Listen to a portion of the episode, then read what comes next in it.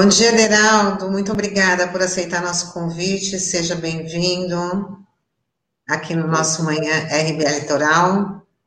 Tudo bem? Tudo bom, bem? Dia, bom dia, Sandro e os demais da bancada aí. Um bom dia. Obrigado pela mais essa oportunidade. Quero, em nome da CUFA aqui da Baixada Santista e, e toda a Central Única da Favela, deixar a nossa nota de pesar aí à, à família de Sérgio Nori né, um, um grande ativista aí, idealizador do Fórum Cidadania, é, foi ali um, um, ótimo gestor do SESC, enfim, né? A gente também sente muito essa perda. Sim, então já vamos começar a falar aí do trabalho da, da CUFA, que já vem um trabalho aí bastante intenso desde o ano passado, desde o início da, da pandemia, socorrendo aí muitas famílias da, da, da periferia. Queria que você fizesse aí um resumo de como que tal, tá, como é que a CUFA entrou em 2021, como é que estão os trabalhos agora, quais são os maiores desafios. Ok. É, bom, sabe que a gente tem atuado no Brasil todo, né, nos 26 estados e no Distrito Federal. A CUFA é uma organização 24 anos vem operando e, e, trabalhando dentro das favelas de todo o Brasil. São, são mais de 5 mil favelas é, aqui no Brasil, fundador Celso Ataíde, Negadiz, MBVIL, e a pandemia entra e a gente inicia essa mobilização de alimento, transferência de recursos, é, e quando chega em outubro de 2020, o cenário aparentemente é, parece que vai dar uma melhorada, mas enfim, chega a segunda onda e é isso que a gente tem sentido. Temos perdido pessoas próximas, pessoas de referência e pessoas até da própria família diante dessa segunda onda. E aí a CUFA, percebendo que esse impacto de fato geraria isso, retoma o programa Mães da Favela em todo o cenário nacional e aqui na Baixada Santista, e desde então nós retomamos essa, essa mobilização de alimento, é, é, olhando para o nosso público-alvo, que é os moradores da favela, né? E, e, desde então a gente vem atuando, né? Hoje, no cenário nacional, a CUFA ela mobilizou já mais de 76 milhões de reais. É, são dois tipos de cestas, né? As cestas físicas, nós conseguimos mobilizar aí é, mais de 546 mil cestas, ou seja, 546 mil famílias atendidas, mais de 2 milhões de pessoas impactadas, num valor de 65 milhões. E também a gente, quando entra o recurso, a gente converge para cestas digitais, ou seja, aquele cartãozinho VR, ou ticket de alimentação, PicPay, é, nós conseguimos também entregar para mais de 100 mil mães né, em todo o território nacional. Foram mais de 189 mil pessoas impactadas né, diante desse cenário de pandemia e também no cenário nacional. Aqui na Baixada Santista, a gente tem um, um recorte aí de 192 favelas. Estamos chegando à centésima favela como, como parceira, atuando. É, e também já conseguimos mobilizar só aqui na nossa região mais de para 17 mil. Estamos chegando às 18 mil famílias atendidas. Isso aí faz aquela, aquela proporção de cada família é, em torno de quatro a cinco pessoas. Então a gente está falando aí numa população de quase 100 mil pessoas atendidas aqui na Baixada Santista. Com cestas básicas, com cestas digitais, com kits de higiene.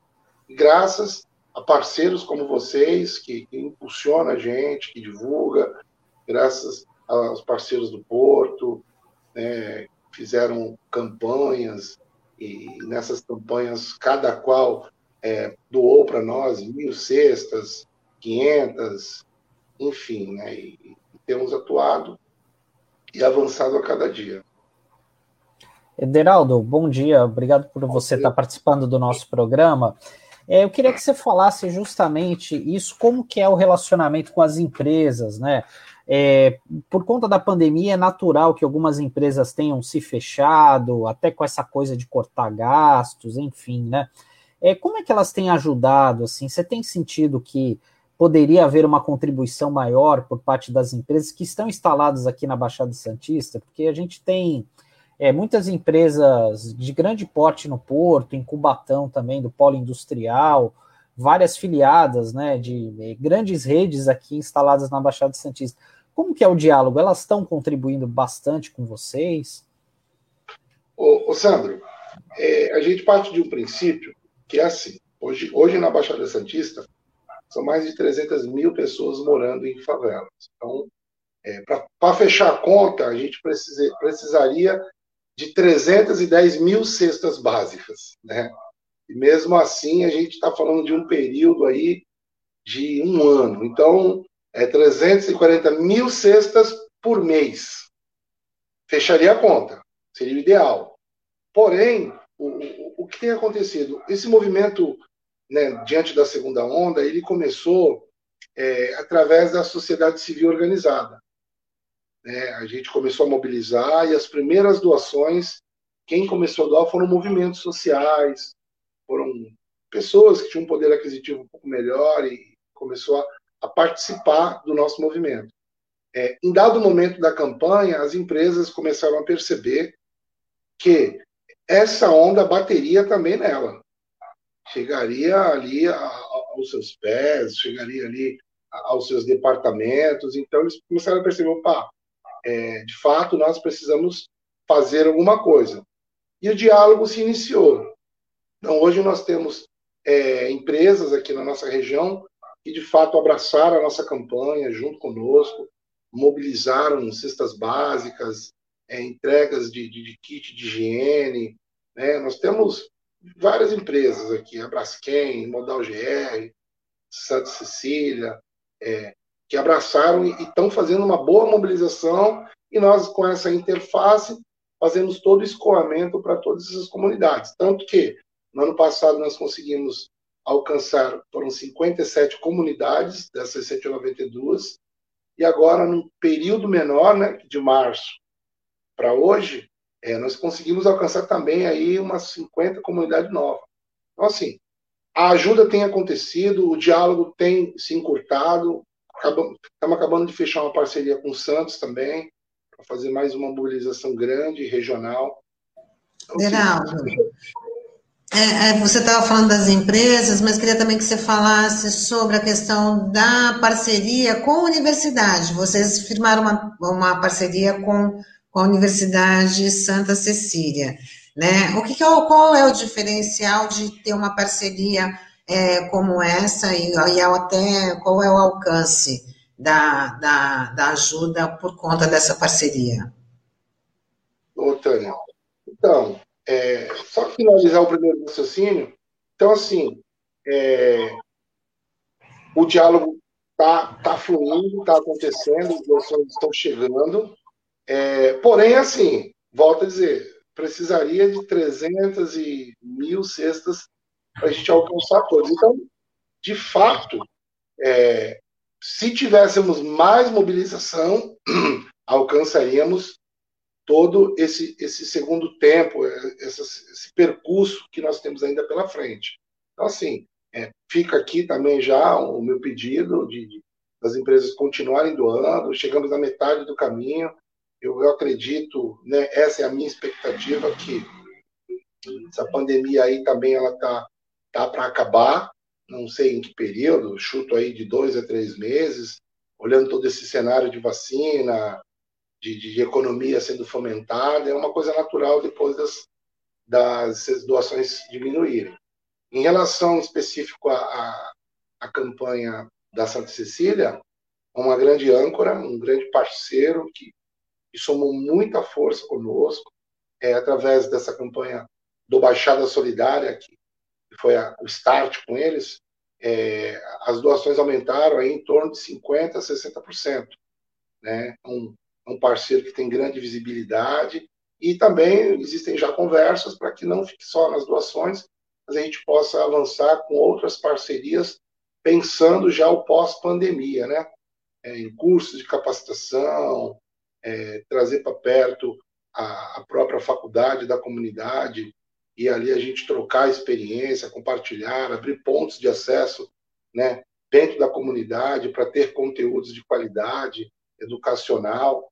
Então, a proposta é essa e, e de fato, o fruto ele é muito bom.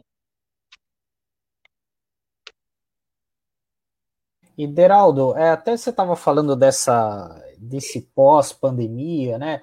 É, hoje a gente está com essa questão emergencial, que é a questão das cestas básicas, né? Enfim, até porque uma questão de necessidade primária aí da população. Mas antes da, é, da pandemia, como é que vinha a, atuando a CUFA nessas comunidades e até mesmo fazendo essa interlocução com outras entidades da sociedade civil? Só para o ouvinte, o internauta que ainda não está ambientado, né, não conhece o trabalho da, da CUFA. Bom, a CUFA, a CUFA é uma ONG né, nacionalmente reconhecida e tem todos os tipos de projetos e, de acordo com o território que ela ocupa. Então, antes da pandemia, aqui na Baixada Santista, nós estávamos no segundo, na segunda rodada do projeto Taça das Favelas, que é o maior torneio do mundo entre favelas, é, enfim, do mundo. É, estávamos na segunda rodada, a pandemia entra e para tudo. Mas nós temos também os pretos empreendedores, temos o Top CUFA, temos Maria Maria, que são projetos que fomentam, que ajudam, né? Eu estava ouvindo um pouco a, a, reportagem sobre o Célio Nori e vendo a, a, a, referência que ele tem nessa questão da justiça social, da cidadania. E, e a CUFA, ela atua diretamente nessa área, né? Aí, pegando esse gancho, é, qual o projeto que nós já estamos reativando em toda a Baixada Santista um projeto chamado Maria Maria, que é um grupo de mulheres, né, que durante a pandemia agora elas sofreram muito porque se sobrecarregaram e não não porque quiseram e sim porque é, é a própria pandemia fechou escola, fechou empresas e fez com que toda a família se aglutinasse dentro de casa. Então, aquela mulher que tinha ali um filho, que tinha um período na escola, que ela poderia fazer os seus afazeres em casa, ela passou a, a ser a professora. Né? Então, ela tinha que cuidar da casa, cuidar do filho, dar aula, é, o marido em casa também, em alguns casos, o próprio esposo perde o emprego e, e ela tem que se desdobrar para poder é, tomar conta do, do, do seu ambiente, que é a sua casa. E, com certeza, a sua saúde mental ficou muito fragilizada. Então, um dos primeiros projetos que nós retomamos foi Maria Maria, que vai visar trazer uma saúde mental muito mais equilibrada, né, provocar nela uma autonomia, o resgate da autoestima. Então, a, a UFA ela vem atuando nisso. E já estamos em conversas também, pensando já em reativar outros projetos nossos, como o próprio Taça das Favelas, para que a gente possa voltar a oferecer a cidadania e a justiça social para os moradores da comunidade. A gente tem aqui um registro do Marcos Roberto falando que o Santa Cecília é o que temos de melhor na região em questão de humildade e humanização. Deve estar falando do projeto a Elisa Riesco, se não fosse a mobilização de entidades como a CUFA, muita gente teria morrido de fome. A terceira onda chegou e é, ele continua sabotando as medidas sanitárias. Somos os idiotas isolados em casa. Revoltante. É, se referindo aí à frase do presidente ontem, chamando de idiota quem, quem fica em casa.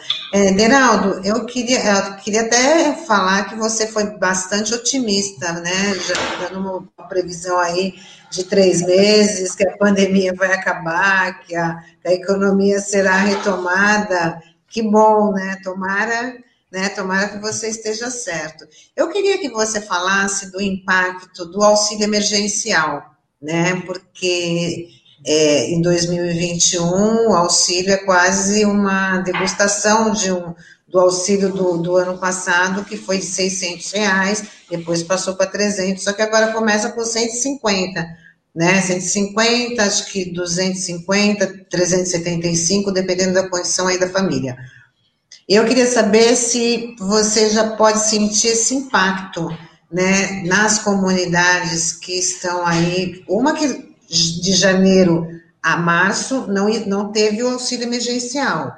O auxílio começou a ser pago em abril, né? Então, eu queria que você falasse se teve, se você sentiu esse impacto aí, além de diminuir o, o, o valor do, do, auxílio, ele chegou muito atrasado. As pessoas começaram o ano sem, sem dinheiro nenhum. Ô, ô Tânia, é, de fato, o, poder de compra do, do, do, do morador da favela, é, ele, ele sofreu esse impacto muito grande mesmo com essa queda do auxílio, né, de, de 600 para 150, 250. A gente escuta muito é, a frase o que, o que dá para comprar com isso, né? O que se dá para comprar com isso? É, se a gente for fazer uma matemática rápida aqui, é um botijão de gás e talvez aí um, um ou dois itens de mistura e mais nada, né? Mas eu, eu queria evidenciar um, um, um poderia chamar de um, de um novo microorganismo ou um novo movimento dentro das comunidades que, que ela tenha amadurecido de uma forma muito bacana, né? A pandemia ela traz algo, algumas coisas muito peculiares. É, diante de umas entregas que nós temos feito no dia a dia, é, nós começamos a entregar cestas digitais, ou seja, é, em algum momento, o bem de consumo, que é a cesta básica, o arroz e feijão, em outro momento, para outras famílias, outras comunidades, um cartãozinho que pro, é, promove ou dá a possibilidade da pessoa ir ao mercado local ou até um mercado de uma grande rede, é, ter autonomia de comprar aquilo que ela precisa, de fato. Bacana, a gente conseguiu dar essa essa abertura, a gente conseguiu dar essa autonomia para muitas famílias. E aí, em peculiar, algumas, mas vou falar uma, que nós demos o cartão e, e passado aí uma semana, ela voltou lá numa dessas bases e, chamou a sindicante e falou assim, poxa, vocês não conseguem me arrumar uma cesta base? Aí gente falou, poxa, mas, né, com muito amor, muito carinho, falou, poxa, mas é, semana passada a gente tem um registro aqui que você recebeu um cartão, né? Até de 240 reais, 120 e 120. É, dá para comprar uma boa cesta, ou dá para comprar um, um, punhado bom de itens. Aí ela falou assim, ela falou, olha, de fato eu, eu recebi o cartão, porém, o que, que eu fiz? O meu carrinho de pastel, ele está parado já vai fazer 10 meses. Eu aproveitei esse cartão, eu fui no mercado, comprei o rolo da massa de pastel, comprei ali o recheio, carne moída, gastei metade do cartão, mas eu preciso voltar a trabalhar, eu preciso voltar a fomentar a minha economia, porque é dali que eu vivo. Então, é, diante disso, eu percebo que é, a, a, a, população ou, o nosso métier, eles estão amadurecendo em que sentido? Não ficar mais nessa dependência disso que, que vem, e que vem, não sei se vem como sobra, se vem como, como restante, enfim. Então, isso é legal entender que as pessoas elas, elas querem ter a sua própria economia. Elas querem, elas querem empreender, elas querem fazer, não querem depender do governo e, e sim trazer essa, essa, esse senso de, de, cidadania mesmo, de ó, meu direito, eu tenho direito, não é direito de receber um auxílio, não, eu tenho direito à saúde, eu tenho direito à escola, eu tenho direito à educação, eu tenho direito a, sabe, a acesso a, a, todo tipo de, de ministérios, de vertentes. Então, assim, a gente olha de um lado um, um, um auxílio emergencial, infelizmente, muito, muito, muito, muito, mas muito mesmo é, defasado. Mas, por outro lado, a gente olha uma, um, público, pelo menos é, dentro da nossa perspectiva aqui, um público que está com fome. Não só fome de comida, mas fome de vencer, fome de avançar, fome de empreender, fome de fato de, de subir, crescer na vida e fazer com que as coisas deem certo. Então, é, é aquelas coisas, ah, vem, tem males que vêm para o bem. Né? E aí eu falo diante de uma realidade que eu tenho vivido. Isso é 100%? Pode ser que não, seja um recorte, ou essas pessoas que eu, que eu tenho contato, eu vejo essa gana. Né? Beraldo, é, Beraldo, só é, a gente queria te fazer uma última pergunta e depois eh, você até pode emendar nas suas considerações finais. É, a gente tem visto é, com uma certa recorrência aí o presidente Bolsonaro falar, criticar esse discurso de ficar em casa, né? E assim, realmente é, é, é a gente tem realidades muito diferentes no país, né? Você lida com um público, quase 300 mil pessoas que não tem acesso a uma moradia digna, né? Que tem muitos problemas, até de você ficar em casa, né? Enfim, até pela situação da de como, como é uma, uma favela, né? Agora eu queria saber, você que está na ponta, como é que esse discurso do presidente chega nessa população? É, você tem percebido que isso ecoa, muita gente compra esse discurso do presidente, dessa coisa de ficar em casa, que tem que voltar tudo, enfim, até utilizando essa situação aí que você citou, né, dessa, é, dessa pessoa aí que comprou uma parte do, pegou parte do dinheiro para comprar massa de pastel para voltar a trabalhar. Como é que você vê esse, como é que é a penetração desse discurso do presidente na, nas comunidades? E, o, o, Sandro, a gente parte do princípio assim, como é que como é que o, o morador da favela, a pessoa que mora no, no território. É, eu, eu, eu, tenho iniciado um, um, discurso, assim, é um território inóspito, é um território árido, é, escasso de políticas públicas. Peraí, Deraldo, fala um pouquinho mais alto, que eu acho que o teu áudio está falhando um pouco. Pode falar um pouquinho mais alto, tá?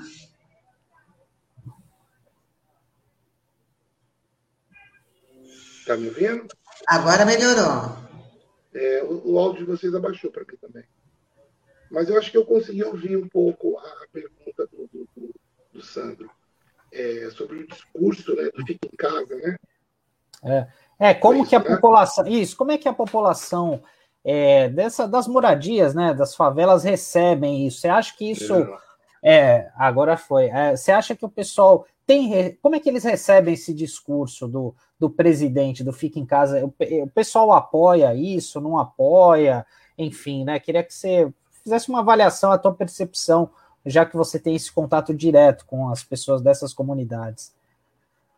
Então, aí, como eu estava falando, né? É uma narrativa pessoal minha. É, que assim, esse território ele é árido, ele é escasso, políticas públicas é, elas são de forma que dê para a população da favela pessoas resilientes, pessoas que diariamente, atrás das suas necessidades e demandas, é, de manhã sai atrás da, atrás da cesta básica, de tarde tem que ir atrás do remédio, à noite tem que ir fazer o bico, para o dia de manter o café da manhã. Então, assim, é 24 horas. Por quê? Porque é, a, a, renda per capita que, que, é fomentada ali, ela, ela ainda não é uma, renda, é, vamos colocar assim, que dê para a pessoa ter comprar tudo aquilo que ela necessita. Então, uma renda mais baixa é como se fosse um salário mínimo. E aí a gente parar e pensar, ô, Sandro, é, como é que uma família aí de, de quatro a cinco pessoas, diante de um cenário desse, onde ainda a economia está voltando, onde a gente tem um índice de desemprego muito alto, passando da casa dos 15 milhões, é, um salário mínimo que é mínimo, é, os itens das cestas é, e as demais itens de, de, de, de consumo diário subiram é, bater tetos, níveis elevados. É, como que essas pessoas elas conseguem é, prover uma, vamos falar de alimento, hein? Uma quantidade que dê para ela ir até o final do mês. Então, assim, então, primeiro que o, o suprimento deles, ele, ele não, não, não, avança em 30 dias. Então, a pessoa já tem um, um, um suprimento escasso pouco menos. é, as necessidades locais, devido ao território que mora. Né? Então, isso acaba trazendo um impulsionamento da pessoa. Não é que ela vai sair de casa porque ela quer sair. Ela acaba saindo de casa por necessidade, indo atrás do, do, do, da sua demanda, indo atrás das suas necessidades. Então, quando você fala de um discurso de um presidente que fala para as pessoas que, que não é para ficar em casa, falar assim, eu, eu, eu penso que ecoa normalmente. Porque no dia a dia a favela não parou. Se a gente parar para pensar, enquanto algumas pessoas estão fazendo home office e, e o trabalho aumentou, elas pediram um, uma pizza, um, um iFood. Quem foi entregar? É quem está na base da pirâmide. Quem foi entregar é o morador da comunidade, o morador da favela, que está lá na ponta, fazendo ainda a economia a 10%, a 20% girar. Então a pessoa fala: ah, eu consegui fazer home office, eu consegui ficar aí um mês em casa. Mas tudo aquilo que ele consumiu via internet, via entregas por aplicativo, o Uber, enfim, foi algum morador da comunidade, da favela, que saiu de casa diante da sua necessidade, em busca do, do, da, da, sua provisão, é, indo trabalhar, e por isso que a gente vê o metrô cheio, é, os ônibus cheios, né, as lojas voltando e as pessoas voltando a trabalhar. Então, é, eu, não, eu não consigo perceber um, um, conflito nisso, porque é uma realidade dentro da comunidade é, é, esse sangue resiliente, né? Não, não, é, não é questão de carência, ah, são carentes, não é isso. O território ele é árido, ele é, ele é seco. É, então, as pessoas que lá moram, elas vão à luta diariamente e vão por necessidade. E aí imagina, dentro de casa, quatro, cinco pessoas, pai e mãe, com três filhos. De repente o filho, pai, eu tô com fome. Não, filho, a gente precisa ficar em casa. Precisa, precisa. A consciência ela, é, ela, ela, ela, ela é absorvida. Né? A pessoa tem maturidade para entender isso. Mas, diante de uma escolha, ou eu morro em casa de fome, ou eu morro do Covid, né? Se pensar assim, ah, vou ficar em casa, vou morrer de fome. Morreu sem luta, cara. Morreu sem lutar. Agora vou, vou à luta, vou, vou à guerra, vou atrás da reciclagem, vou atrás do bico, vou atrás de entregar currículo, porque de fato a minha família está precisando. Então, eu passei fome na, na, minha, na, minha, na minha infância. Eu via a minha mãe é, se virando nos 30 para poder trazer alimento para casa. E olha que trabalhando de faxineira, e meu pai era caminhoneiro e ficava meses fora de casa. Tinha vezes que minha mãe não conseguia arrumar a faxina, ela trazia caixas de, de, de banana verde. E ali ela conseguia cozinhar, ali ela conseguia fazer lá um, um mingau e dar para todos nós ainda pequeno. Por quê? Porque é, é, o que tem que se fazer diante. Quando fala de fome, Sandro, Tânia, a gente está falando de sobrevivência. É, e, e, e, a pessoa com fome, ela fica estressada, ela fica nervosa, ela fica tremendo, irritada. E, e se isso acontecer, imagina o que vai acontecer com a nossa sociedade. Então, por isso que a CUFA ela não, ela não mediu esforços em se posicionar para fazer essa interlocução. Porque sabe que se não houvesse uma atuação muito contundente nas comunidades, mobilizando cesta, recurso, é, não, não porque as pessoas, ah, vou fazer o mal, não, porque a fome traz isso, com, com, traz isso consigo. É, eu passei fome, eu, eu, eu, sei o que é isso. Dói, dói na alma, é uma dor que, que não é aquela dor de um, de um beliscão, de um tropeção, não. É uma dor que, que, que, a lágrima corre. Aí a gente que passou, olha, eu tenho dois, eu tenho três filhos. Eu, eu batalho todo dia para que eu possa manter o alimento na mesa deles, no prato deles. Então eu penso que esse discurso ele sabe o que está falando é, e, e, a gente não, não, tem esse posicionamento político, mas diante dessa realidade a, a favela não para é, é 24 horas. É isso aí, Reinaldo. Queria que você já aproveitasse aí a oportunidade, né, de falar para os nossos ouvintes, os nossos internautas, como é que quem quer colaborar com a CUFA, como é que tem que fazer, vocês têm a página nas redes sociais, né, CUFA Baixada Santista? Exato, as nossas campanhas todas estão no Instagram, no Facebook, é, todas as campanhas aqui da Baixada e também as campanhas nacional quem quiser doar para a CUFA aqui da Baixada, entra lá. Tem a opção de doar para a CUFA da Baixada, para doar para a CUFA Nacional, para o programa Mães da Favela, para alguma campanha específica, seja Panela Cheia, Band Abrace. É, estão todas lá, muito, muito simples, passo a passo. Então vá lá, contribua, seja pessoa física, pessoa jurídica, pequena empresa, grande empresa, MEI, é, eu, eu, estamos, estamos construindo essa narrativa, mas a gente alcançou aí os quase 50%, e ainda falta aí uns 60% é alcançar algumas famílias a mais. Então, assim, continue doando, é, continue é, impulsionando a CUFA a, a avançar, a alcançar novas famílias. E dentro dessa perspectiva, que se eu não tiver esperança de dias melhores, a gente, a gente vai sentar e vai chorar e vai ficar triste. Pode acabar morrendo de depressão. Então, a gente sempre tem uma palavra que, que, que traz esperança. É, a, a, ideia é essa, é tudo aquilo que vem na sua mente. Traga uma palavra, pense algo, algo, algo esperançoso. Dias melhores virão, né?